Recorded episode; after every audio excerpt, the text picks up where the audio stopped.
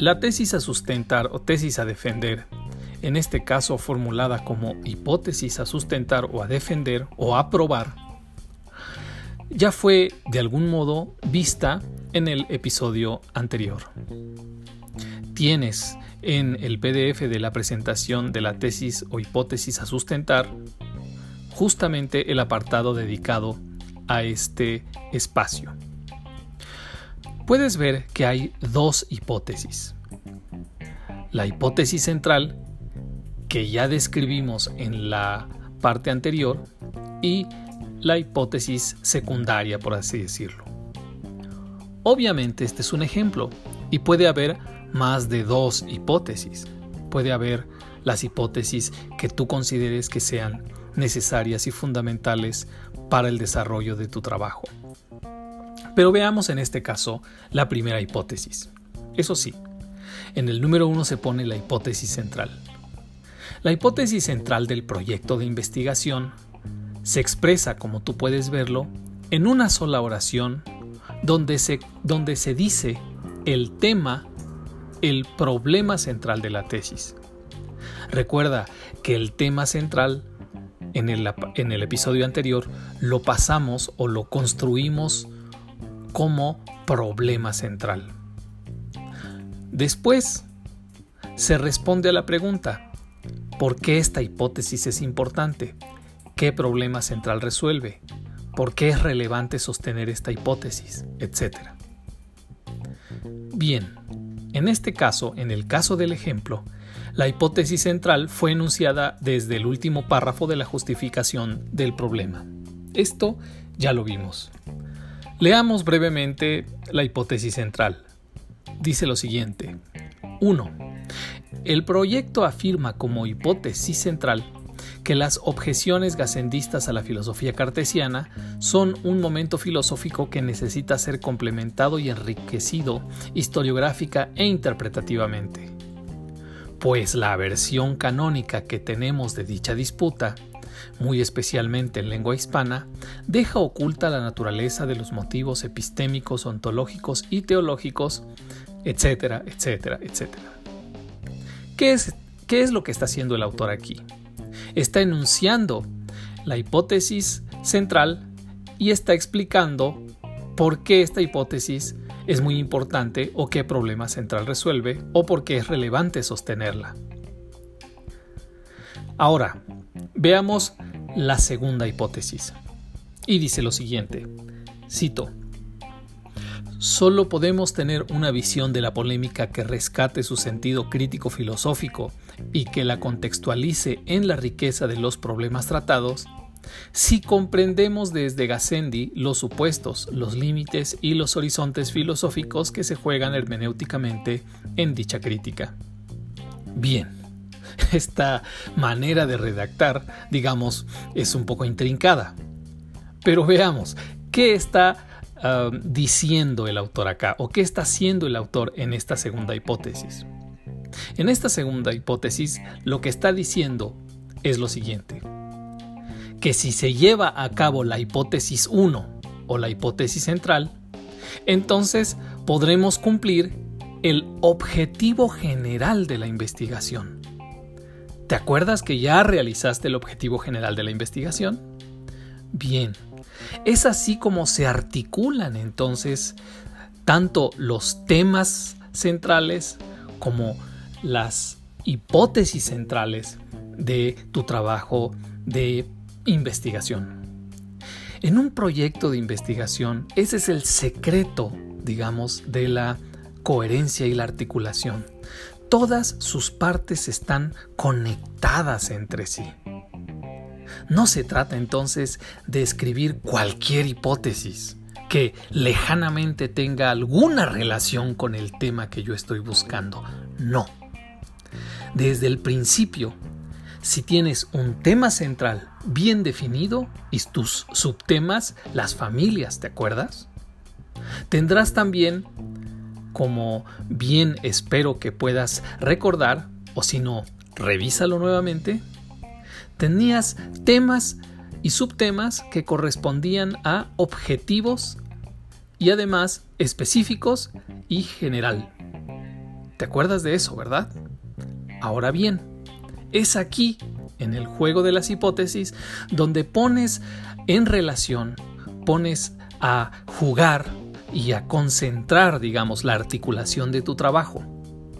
En la hipótesis 1, afirmas como tema que ya construiste en problema central, en tu justificación de problema, y después das una especie de eh, explicación de por qué es relevante sostenerla, sostener esta hipótesis central. En la segunda hipótesis afirmas que si se lleva a cabo la hipótesis 1, es decir, la hipótesis central, entonces cumpliremos con el objetivo general de la investigación. Debes traer entonces tu objetivo general e incluirlo en las hipótesis. En la hipótesis, en este caso, la hipótesis 2. Revísalo bien, analízalo bien. Desmenuza claramente lo mejor que puedas. Cómo el autor va construyendo sus pasos, sus procesos y no va dejando nada sin articulación. Si ves ahora por qué hacer un proyecto es, digamos, fundamental, por qué tienen que estar íntimamente unidas sus partes, ahora tú, te toca a ti. Realiza o describe las hipótesis a sustentar o a defender en tu proyecto de investigación. Mucha suerte y esperemos que entregues pronto tu primera versión de las hipótesis. Trabajemos en ellas. Te mando grandes saludos y te deseo mucho éxito. Nos vemos pronto.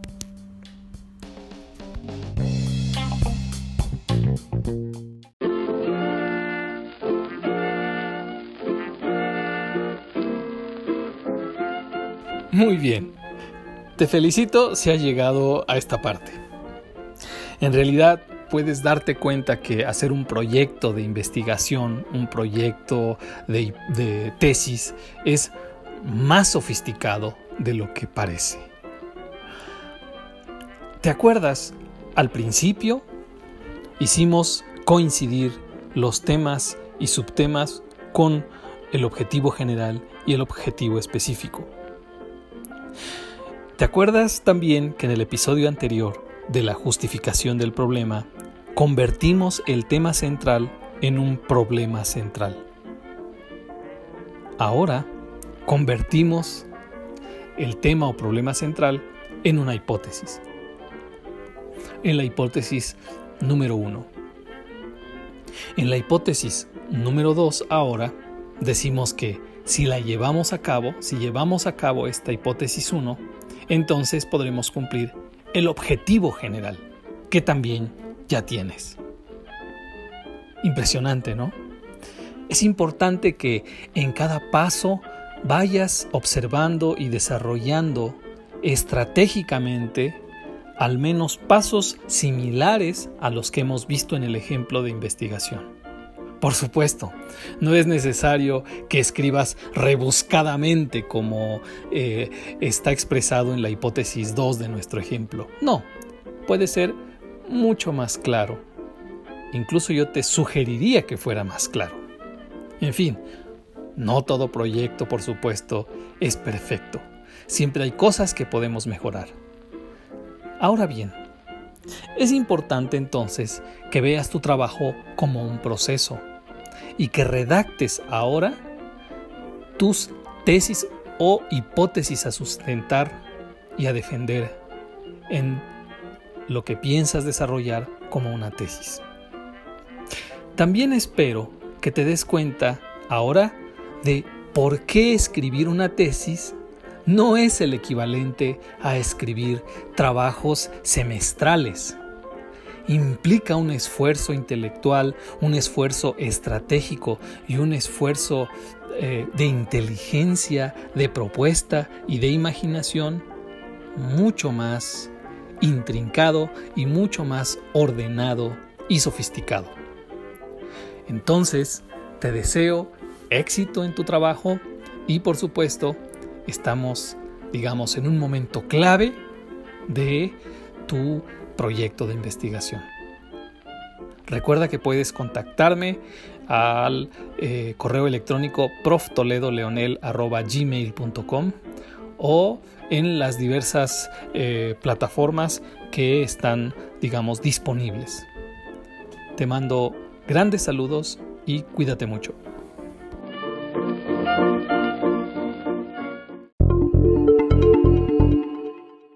Recuerda que en tu Classroom, en la sección de trabajo en clase, en la parte inferior, vas a encontrar un apartado que se llama Preguntas y comentarios.